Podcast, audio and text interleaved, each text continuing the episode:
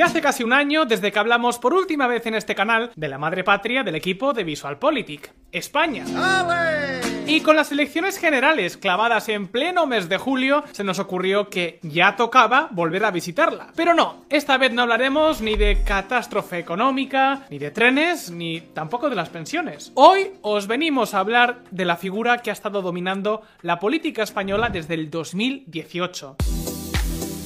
Efectivamente, queridos amigos, amigas de VisualPolitik, os hablamos de uno de los galardonados con nuestro antipremio al personaje político más decepcionante en 2020 y mención especial antipremios 2022, el presidente del gobierno de España, Pedro Sánchez. Si vives en España o conoces de cerca la realidad de este país, te habrás dado cuenta de una cosa, la sociedad está partida en dos. Y no, no me refiero solo a la clásica división entre la derecha y la izquierda, sino también entre los que, digamos, reprueban, rechazan, odian a Pedro Sánchez y los que le aman incondicionalmente. De hecho, su estilo de hacer política ha sido, ¿cómo decirlo?, tan rompedor en España que incluso se le ha catalogado con nombre propio, el sanchismo. Derogar el sanchismo en su totalidad. derogar el sanchismo. Echar a Sánchez, al sanchismo y al socialismo que no parece que sea el sanchismo, ¿verdad?, el más indicado para decir. El sanchismo. Sea eso lo que sea. Pero ¿qué es todo esto del sanchismo? Si le preguntáis a alguien de la oposición, seguramente os diga directamente que es la concentración de manipulación, maquiavelismo y mentiras desenfrenadas para mantener el poder a toda costa. Eso y también intentar poner todas las instituciones del Estado al servicio exclusivo del presidente. Pero si en cambio le preguntáis a alguien del Partido Socialista, del que el propio Sánchez es secretario general, os dirán que no es más que un invento de la extrema derecha y que, en todo caso, es sinónimo de astucia, tenacidad y resistencia. Sea como sea, estaremos de acuerdo en que Pedro Sánchez no ha dejado indiferente a nadie durante su mandato como presidente, tanto para bien como para muy mal. Pero ahora bien, ¿Quién es realmente Pedro Sánchez? ¿Cómo llegó a la presidencia? ¿Qué legado deja su mandato presidencial? ¿Cómo se ha manejado Sánchez en el escenario internacional? Pues bien, en este vídeo vamos a responder a todas estas preguntas. Arranquemos. Sánchez, el personaje. Te hago una pregunta. ¿Sabes quién es Pedro Sánchez? Sí, vale, el actual presidente de España. Pero no, me refiero ¿Sabes algo de su vida aparte de eso? Es curioso porque aunque Sánchez ha recibido durísimas críticas, nunca se ha hablado demasiado de su vida anterior. Algo bastante inusual. Sánchez Pérez Castejón es natural de Madrid e hijo de una abogada y un economista. Quizás por eso siguió los pasos de su padre hasta llegar a convertirse en doctor en 2012. Y no, aquí no hablaremos de su polémica tesis, pero si algo está claro es que la economía nunca ha sido su pasión. Algo muy diferente a lo que podemos decir de la política. En 1993, con tan solo 21 años, se afilió al partido al que también estaba afiliado su padre, el Partido Socialista Obrero Español, el PSOE. De esta forma, dio sus primeros pasos en política a finales de los años 90, primero como asesor de la europarlamentaria socialista Bárbara Durkop, y más tarde como miembro del gabinete del alto representante de la ONU en Bosnia, el español Carlos Westendorf, durante la Guerra de los Balcanes. Poco después, en 2004, se convirtió en concejal del Ayuntamiento de Madrid, y a partir de entonces su carrera fue un no parar. En 2009 entró al Congreso de los Diputados, y en 2014 ya se convirtió en el secretario general del PSOE. Sin embargo, como cabeza del PSOE, sus inicios no fueron en ningún caso alentadores. De hecho, perdió dos elecciones generales entre 2015 y 2016. Y de hecho, ese último año, las presiones internas le obligaron a dimitir. Sin embargo, en 2017 volvió a ganar las primarias para convertirse otra vez, y con la mayor parte del aparato de su propio partido en contra, en secretario general. Y por fin, en 2018, Sánchez se convirtió en presidente de España. Pero para los que nos estéis viendo desde España, si recordáis bien, no fue por unas elecciones. Pedro Sánchez, presidente del gobierno tras ganar la moción de censura a Rajoy. Efectivamente, Sánchez llegó al poder gracias a la primera moción de censura exitosa desde la llegada de la democracia moderna a España. Eso sí, en 2019 hubo otra vez elecciones y ahí Sánchez fue el candidato más votado, aunque sin mayoría absoluta, lo que le llevó a formar el primer gobierno de coalición de la democracia moderna en España. Lo hizo con la formación de extrema izquierda de Pablo Iglesias, Unidas Podemos. Comenzó entonces una de las legislaturas más difíciles, polémicas, controvertidas y hostiles que podamos recordar. Una legislatura que ha sido toda una trituradora política. Albert Rivera, Ciudadanos, Pablo Iglesias, Pablo Casado. No solo eso, durante los últimos años, para la mitad de España, Sánchez se ha convertido en algo así como la encarnación del mismísimo demonio. Pero un momento, porque este vídeo no va de Sánchez, sino de su política exterior. Pues bien, a grandes rasgos, si tuviéramos que etiquetar a este presidente, pondríamos dos hashtags, multilateralista y europeísta. Algo que la verdad no supone ninguna novedad. Todos los presidentes del gobierno de España, desde la llegada de la democracia, han seguido prácticamente esa misma línea. La Unión Europea es una realidad que hemos construido varias generaciones de europeos, que ha dado grandes resultados y que queremos que compartan con cada vez mayor intensidad las generaciones venideras. Claro que un momento, porque la etapa de Sánchez ha ido mucho más allá. Así que la pregunta es, ¿cuál ha sido realmente la apuesta internacional de Pedro Sánchez? Pues bien, veámoslo. De pocas luces y muchas sombras. A ver, si hay algo que se le tiene que reconocer no solo a Sánchez, sino a la mayoría de líderes mundiales, es que estos últimos años no han sido nada fáciles. La toma de Hong Kong en 2019, la pandemia en 2020, la caída de Kabul en 2021, la invasión rusa de Ucrania en el 22, la crisis energética, la crisis de inflación, no hablamos precisamente de un camino de rosas. Aún así, Sánchez ha logrado cosechar algunos, digamos, más o menos éxitos a nivel internacional. Por ejemplo, logró que la cumbre de la OTAN en 2022 se celebrara en Madrid a finales del mes de junio. Dada la guerra de Ucrania, fue una cumbre absolutamente crucial. En esa cumbre se acordó la estrategia en Ucrania, la adhesión de Suecia y de Finlandia, y también se aprobó un nuevo concepto estratégico para el futuro de la OTAN. Es decir, el documento esencial marca los objetivos compartidos por sus miembros. Y oye, esa cumbre se celebró en Madrid. Pero eso no es todo. Sánchez también se reunió en marzo de este mismo año con Xi Jinping en China. Lo hizo con motivo del 50 aniversario del reconocimiento de España al gigante asiático. Y bueno, se cerraron algunos acuerdos. Y dado el contexto internacional, la reunión fortaleció la imagen de España como actor influyente en la Unión Europea más hostil hacia China que podamos recordar. Y bueno, también podríamos poner sobre la mesa algunos logros en sus negociaciones en Europa. Por ejemplo, convertirse en uno de los mayores receptores de los fondos Next Generation o conseguir prácticamente carta blanca para hacer y deshacer sin que Bruselas se entrometa demasiado. Las relaciones de Sánchez y la presidenta de la Comisión Europea, Ursula von der Leyen, han sido particularmente buenas. Sin embargo, lo cierto es que no hay mucho más. Siento decirlo, pero tal y como ha ocurrido con la política nacional, el historial de Sánchez tiene más sombras que luces.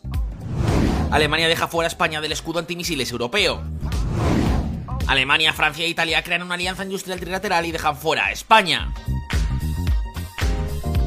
Dicho de otra forma, que España, a pesar de ser la cuarta economía más grande de toda la Unión Europea, ha quedado excluida de varios proyectos en los que participan sus socios comunitarios. Y luego tenemos el caso de Ucrania. Sí, es cierto. Tal y como hicieron el resto de los líderes occidentales, Sánchez no tardó en condenar la invasión. Y es verdad, España ha contribuido a los esfuerzos occidentales. Por ejemplo, ha reforzado las posiciones de la OTAN, mandando cazas Eurofighter y F-18 a la frontera con Rusia en Bulgaria y en Lituania. Ha mandado a Ucrania cascos, vehículos blindados, artillería de 155 milímetros, uniformes de invierno e incluso 10 Leopards 2. Ha aceptado a miles de refugiados ucranianos y para diciembre del 2022 se habían invertido 282 millones de euros en el Fondo Europeo para la Paz que está ayudando a financiar los esfuerzos bélicos de Ucrania. ¿Pero creéis que son aportaciones sustanciales? Pues nada más lejos de la realidad. 5 de marzo de 2023. España, el país occidental que menos ha apoyado militar y económicamente a Ucrania. En el primer año de conflicto, las entregas bilaterales apenas llegan al 0,03% del PIB. Sánchez se llena la boca hablando de Ucrania. Lo hace incluso en Kiev. Pero a la hora de la verdad, nada de nada. O, para ser justos, más bien casi nada. Y no hablemos ya de la ayuda estrictamente militar. Esta era la situación a comienzos del 2023.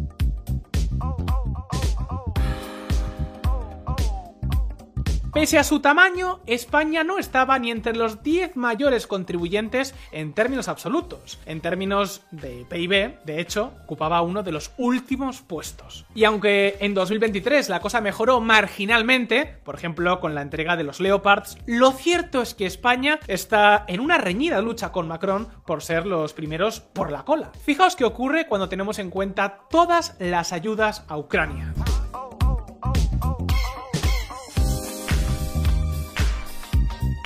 Y no se trata solo de la ayuda. En general, el gobierno de Sánchez ha hecho que el papel de España, en uno de los conflictos más importantes de este siglo, sea más bien poco o nada relevante. Claro que esto no se compara ni mucho menos a uno de los movimientos más controvertidos de la política exterior española en toda la etapa democrática. ¿De qué estoy hablando? Pues atentos.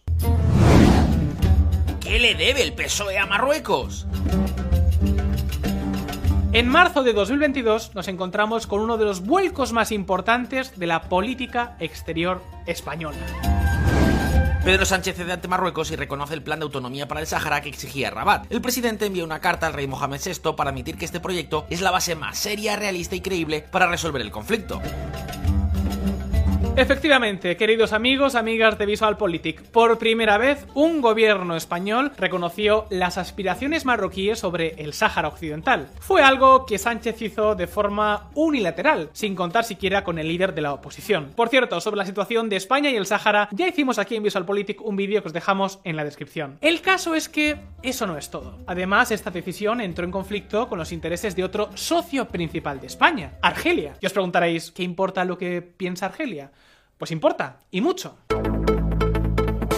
Y es que veréis, desde que se declararon independientes, los conflictos y las tensiones entre Argelia y Marruecos no han parado. Los choques, las escaramuzas, los enfrentamientos y las peleas diplomáticas han estado a la orden del día.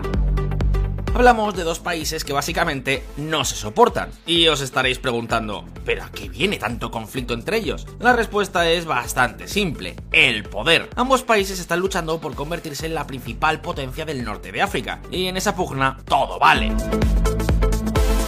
Esta forma, cuando Marruecos mostró su apoyo a los secesionistas de la región de la Cabilia en Argelia, y tras descubrirse que más de 6.000 teléfonos de altos cargos políticos habían sido espiados desde Marruecos con el software israelí Pegasus, Argelia decidió romper toda relación diplomática con su vecino hace dos años. Y no solo eso, cerró todo su espacio aéreo para vuelos procedentes de Marruecos, tanto civiles como militares. Sin embargo, ese no fue el golpe más duro de este tira y afloja. Argelia corta el mayor de sus gasoductos con España por la crisis con Marruecos. El presidente argelino Abdelmajid Tebboune confirma la rescisión del contrato a causa de las prácticas hostiles de Rabat hacia Argel. Efectivamente, queridos amigos de VisualPolitik, Argelia, una de las mayores potencias gasísticas de África, cortó de repente el gasoducto Magreb-Europa que llegaba hasta España cruzando por Marruecos. Esto le supuso un duro golpe a Marruecos, que de repente dejó de recibir gas y también los derechos de tránsito. Pero ¿sabéis a quién más le afectó gravemente? Exacto, a España, que pasó a contar solamente con el gasoducto Medgas que la conecta directamente a Argelia. Dicho de otra forma, España sufrió un duro golpe a sus seguridad energética. Pero atentos porque la situación iba a empeorar aún más. Ante semejante escenario, Sánchez se decantó totalmente por Marruecos. Cesó a su ministra de Exteriores, González Daya, solo una semana después de que Rabat lo exigiera y aceptó el plan del gobierno marroquí para el antiguo territorio español en el Sáhara. Pues bien, el caso es que el reconocimiento de las pretensiones marroquíes sobre el Sáhara Occidental por parte de Sánchez no hizo más que enfurecer a Argelia. Y es que hay que tener en cuenta que desde que España abandonó el Sáhara en 1975 y Marruecos la colonizó con la famosa Marcha Verde, Argelia ha acogido a miles de refugiados saharauis y ha apoyado activamente al Frente Polisario el principal movimiento de liberación del Sáhara Occidental. Es decir, que España perdió su principal baza estratégica de presión a Marruecos, se desentendió de un compromiso histórico y encima se pegó con Argelia, su principal suministrador de gas en medio de una crisis energética. 6 de octubre de 2022. Argelia encarece el precio del gas que envía a España en su revisión del contrato con Naturgy para 2022, que sigue negociando para 2023.